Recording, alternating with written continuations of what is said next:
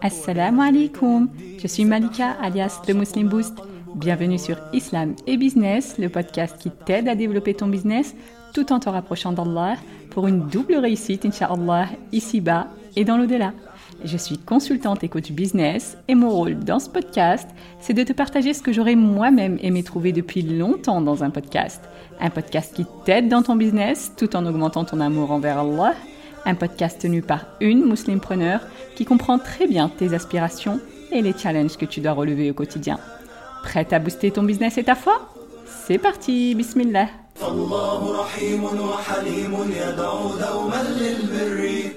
Bienvenue dans cette série Qui est Allah, dans laquelle on apprend à connaître notre Seigneur à travers ses 99 noms pour booster notre foi, bi'idnillah, pour savoir comment l'invoquer et pour obtenir la récompense ultime que le prophète wassalam, nous a promis dans le hadith authentique.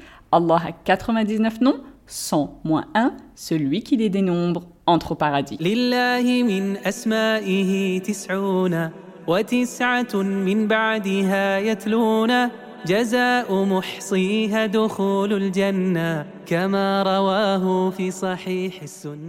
Aujourd'hui, on va voir deux noms d'Allah qui sont Al-Hakam et Al-Hakim. Le prophète wassalam, a dit Inna Allah huwa al-Hakam wa ilayhi al-Hukm. En vérité, c'est Allah le juge et à lui revient le jugement. يا الله جل وعلا أدي. ومن أحسن من الله حكما لقوم يوقنون. Qui est meilleur qu'Allah en matière de jugement? Pour des gens qui ont une foi ferme. Et il dit subhanah أفغير الله أبتغي حكما وهو الذي أنزل إليكم الكتاب مفصلا Chercherai-je un autre juge qu'Allah alors que c'est lui qui a fait descendre vers vous ce livre bien exposé? Al-Hakam, c'est le juge parfait, celui qui juge et tranche en toute justice. Donc le jugement tout entier appartient à Allah. Le jugement au sens large du terme. Et on avait déjà vu avec le nom Al-Malik dans l'épisode 5 de cette série les trois types de jugement c'est-à-dire al-hukm al-qadr al-kawni, donc le jugement dans le sens de décret, c'est-à-dire que c'est lui, subhanah, qui décrète tout ce qui se passe dans l'univers, et aussi al-hukm al-shar'i, donc le jugement dans le sens de commandement, de législation, c'est-à-dire que c'est Allah qui légifère les règles qu'il veut, comme il dit subhanah, am lahum shuraka'u shara'u lahum min ad-din ma lam ya'zam ou bien aurait-il des associés à Allah qui auraient établi pour eux des lois religieuses qu'Allah n'a jamais permises? Et le troisième type, c'est al-hukm al-jaza'i, donc le jugement dans le sens de rétribution, c'est-à-dire que c'est lui, Jalla qui rétribue ses créatures, donc qui leur inflige le châtiment ou leur accorde la récompense. Donc le jugement tout entier appartient à Allah et son jugement, sous ces trois formes, est toujours juste. Donc il n'est jamais injuste dans les règles qu'il légifère, parce que toutes les règles qu'il nous impose sont en réalité pour nous préserver. C'est pour ça qu'il rend illicite ce qui est néfaste pour nous et qu'il rend obligatoire ce qui est bénéfique pour nous, subhanah. Et il n'est jamais injuste dans ce qu'il décrète, Jalla et il n'est jamais injuste envers qui que ce soit dans la rétribution, comme il dit subhanah,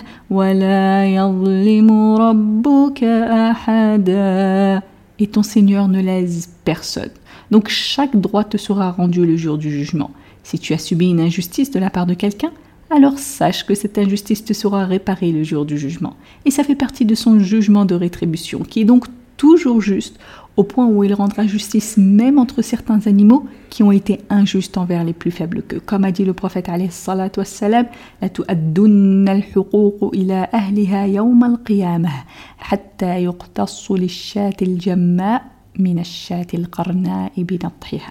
c'est-à-dire vous allez restituer le droit à chacun le jour du jugement au point où sera rendue réparation à la chèvre sans cornes contre celle qui avait des cornes, c'est-à-dire parce qu'elle l'avait frappée avec ses cornes. Et ça, c'est pour montrer la justice parfaite dans le jugement d'Allah au point où il va même rendre justice entre les animaux.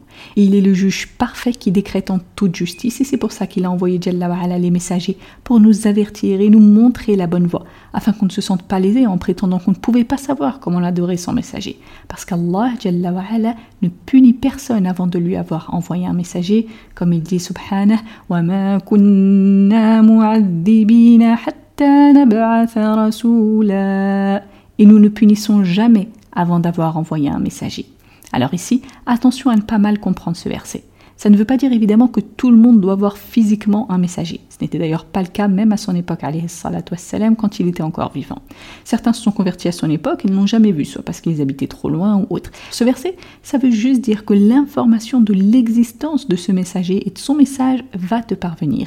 Et qu'Allah subhanahu wa ta'ala l'a rempli de preuves pour permettre à toute personne sincère qui cherche vraiment la vérité de voir le caractère véridique de ce message comme une évidence, tellement les preuves sont nombreuses et irréfutables. Et ça, ça fait partie de la perfection du jugement d'Allah et de sa justice, subhanahu wa ta'ala. Allah est aussi Al-Hakim, comme il dit subhanahu, La ilaha illa huwa al-azizul hakim.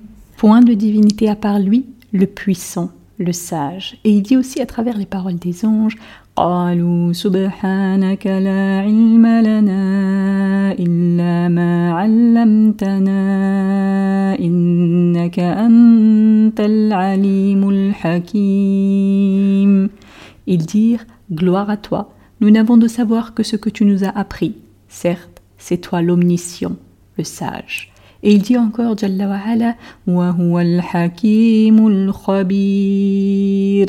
Et c'est lui le sage, le parfaitement connaisseur. Al-Hakim, c'est le possesseur de la sagesse infinie et du jugement parfait. Le jugement, comme on l'a décrit pour le nom Al-Hakim, qui a donc la même racine avec une forme superlative, et le sage, c'est-à-dire celui qui place les bonnes choses aux bons emplacements de la bonne façon au bon moment. Donc Allah est le sage parfait, déjà au niveau de sa législation, parce qu'il a établi ses lois avec sagesse, en nous interdisant ce qui est néfaste pour nous, comme on l'a déjà dit, et en nous ordonnant ce qui est bénéfique pour nous. Et Allah est aussi le sage parfait au niveau de ses créatures, c'est-à-dire que chaque chose qu'il décrète pour eux a une sagesse derrière, même si tu ne la vois pas. Oui, Orti, chaque chose qui t'arrive, même les choses difficiles qui t'arrivent dans la vie et sur lesquelles tu n'as pas de pouvoir direct, comme une maladie grave par exemple ou autre, il y a des sagesses derrière, même si tu ne les vois pas toujours. D'ailleurs, un jour, j'ai entendu un frère qui racontait son histoire, parce qu'Allah l'avait éprouvé avec une maladie très grave, et lui, c'était quelqu'un qui s'était converti récemment. Alors sa famille, qui était chrétienne, voyait ça comme un châtiment divin pour avoir abandonné sa religion. Alors que ce frère, lui, Allah lui avait octroyé la compréhension d'une partie de sa sagesse, et le frère disait en gros que lui comprenait pas comment sa famille pouvait interpréter sa maladie de cette façon, alors que lui voyait qu'Allah par cette épreuve, même si elle était très dure, eh bien en fait Allah était en train de le délivrer de l'abîme profond dans lequel il se trouvait, parce qu'il est le sage par excellence, Sauf que les autres n'avaient pas de vision sur la scène entière, juste une petite portion, une vision biaisée. Et ce frère, qu'Allah le récompense, a donné une analogie très intéressante. Il a dit c'est comme si on te montre une vidéo dans laquelle tu vois une mère tirer violemment son enfant par le bras. Tu vas dire mais quelle mère indigne, elle est violente, etc., etc. Mais en fait, cette mère n'avait rien de violent ni de méchant, c'est juste que tu n'as pas vu la scène entière. Parce que quand on a dézoomé la caméra et que tu as pu voir la scène entière, tu as compris qu'en fait l'enfant allait se faire renverser par une voiture qui arrivait à toute allure. Alors la mère s'est précipitée pour sauver son enfant en tirant son bras. Et là, tu vas penser que c'est une super mère, hyper courageuse, pleine d'amour et de sang-froid, etc., etc. Parce que tu te dis, ok, l'enfant a le bras cassé, mais c'était nécessaire pour lui sauver la vie. Allah, Jalla il connaît le début de la création comme la fin de la création. Quand il permet à des situations d'avoir lieu, c'est avec sa connaissance absolue et sa sagesse infinie. Donc même quand tu subis des injustices, par exemple, évidemment tu fais les causes pour essayer de t'en sortir, mais tu ne remets pas en question la justice et la sagesse d'Allah qui sont parfaites. Et ça, c'est un piège d'Iblis dans lequel tombent beaucoup de gens, en particulier quand les épreuves sont très lourdes, que ce soit une épreuve individuelle ou une épreuve de masse, comme ce qui se passe par exemple en ce moment en Palestine ou en Syrie ou au Soudan ou ailleurs.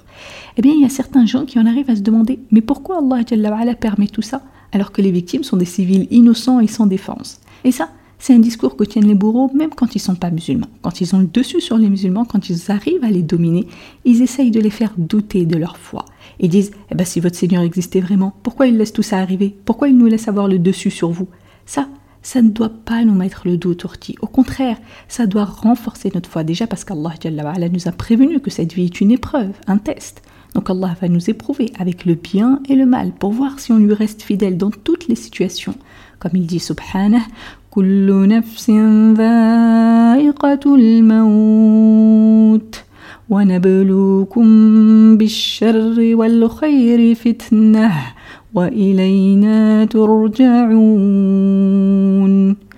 toute âme doit goûter à la mort, et nous vous éprouverons par le mal et par le bien à titre d'épreuve, et c'est à nous que vous serez ramenés. Donc tout le monde est éprouvé, chacun évidemment à des degrés différents, mais dans tous les cas, Allah a mis des sagesses derrière ces épreuves. Et en ce qui concerne les injustices de masse, en particulier quand on voit ce genre de guerre atroce, certains gens disent bah Dieu il est injuste d'avoir laissé ça arriver. Astaghfirullah. Non, Allah est juste. Il nous a montré la voie du bien et la voie du mal. Et ce genre d'injustice n'arrive que parce que certains gens ne veulent justement pas suivre la justice profonde, mais ils veulent privilégier leurs propres intérêts, quitte à bafouer la justice générale, voire à perdre toute humanité. C'est comme si un chauffeur roule à 130 km/h dans une zone limitée à 50. Il roule tellement vite qu'il fait un accident et fait des ravages sur son passage. Personne ne va penser à dire Ah, le ministre est injuste. Non, parce que le ministre avait prévu des lois pour limiter la circulation à 50 km/h sur cette voie, justement pour préserver les personnes et les lieux. Tout le monde va dire, et à juste titre, c'est ce chauffeur qui est responsable, c'est lui qui est injuste parce qu'il n'a pas respecté les lois. Et la catastrophe qui a eu lieu est la conséquence immédiate de ces actes injustes. Comment reprocher au Seigneur les conséquences néfastes des actes que font les gens injustes? Allah, dans sa sagesse infinie et sa justice profonde, il nous a tout donné et il nous a montré la voie à suivre, précisément pour nous protéger, pour protéger tout le monde. Mais certains, par leur libre arbitre, décident de faire l'inverse et provoquent des dommages énormes. Donc ce sont eux les injustes. Alors évidemment, tout ça, ça ne veut pas dire qu'on doit être indifférent à ce genre de situation. Au contraire, on doit faire les sabab du mieux qu'on peut pour aider les victimes à sortir de ces injustices. Mais quelle que soit l'issue, on doit se souvenir qu'Allah est le sage par excellence et le juge parfait. Donc déjà, on se rappelle qu'inéluctablement, tôt ou tard, les injustes paieront leurs injustices s'ils ne s'en repentent pas, comme il dit Subhanah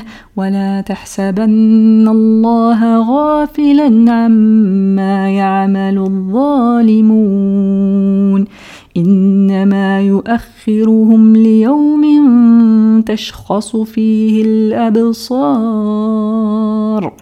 ne crois pas qu'Allah soit inattentif à ce que font les injustes, simplement il leur accorde un délai jusqu'au jour où leurs regards se figeront.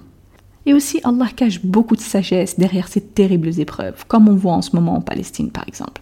Déjà, pour ces victimes, Allah leur a préparé des récompenses infinies, tellement grandioses qu'on ne peut pas les imaginer, subhanallah. Ils n'auront pas des récompenses semblables aux gens normaux, entre guillemets, mais des degrés très élevés auprès d'Allah. En plus, Allah les a choisis et on a fait des ambassadeurs de l'islam en quelque sorte sans forcément qu'ils ne s'en rendent compte.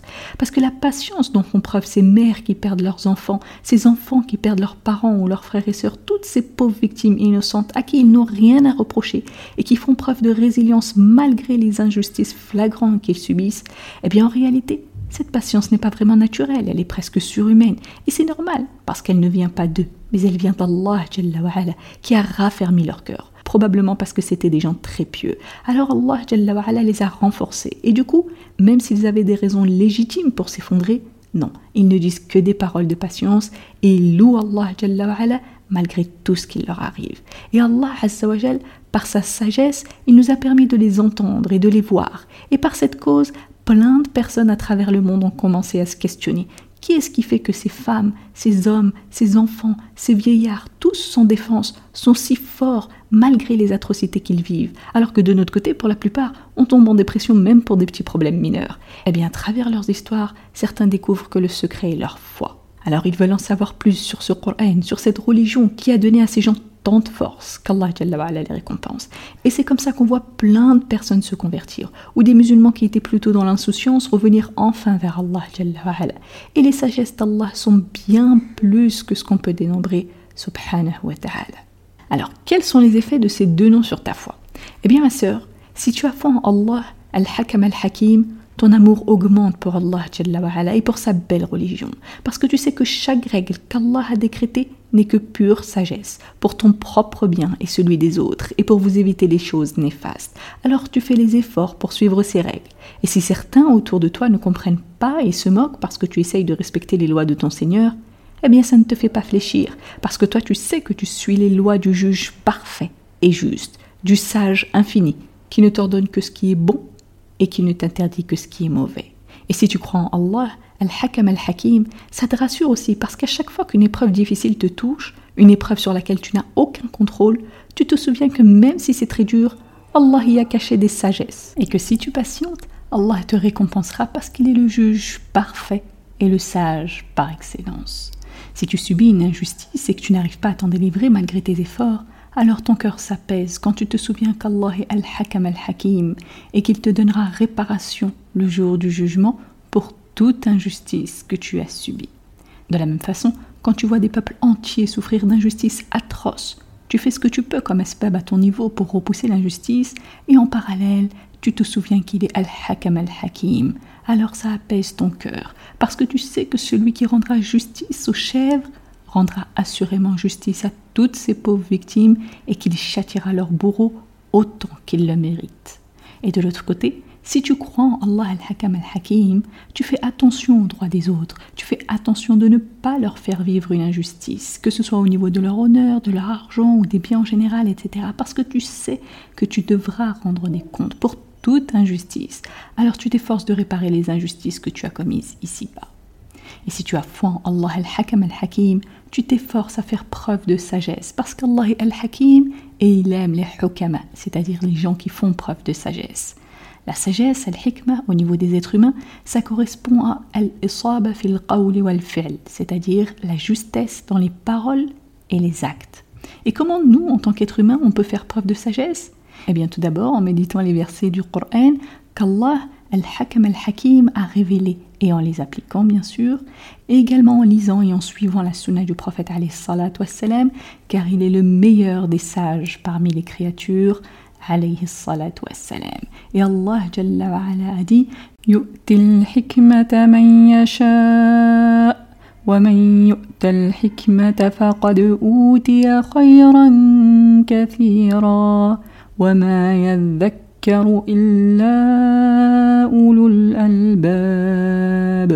il donne la sagesse à qui il veut, et celui à qui la sagesse est donnée, vraiment, c'est un bien immense qui lui est donné, mais seuls les doués d'intelligence s'en souviennent. Et si tu veux qu'Allah t'accorde de la sagesse, si tu veux qu'Allah te libère de l'épreuve qui t'a touché, qu'elle soit grande ou petite, si tu veux qu'Allah te délivre d'une injustice que quelqu'un te fait subir, si tu veux qu'Allah délivre les peuples opprimés, que ce soit en Palestine, en Syrie, au Soudan ou ailleurs, alors lève tes mains au ciel et invoque-le abondamment, pour toi et pour les autres, parce qu'il est certes Al-Hakam, Al-Hakim.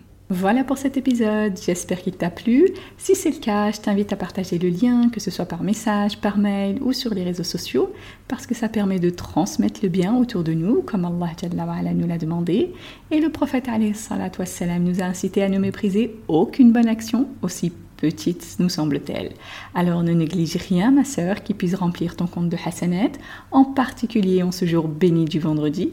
Et comme dit le prophète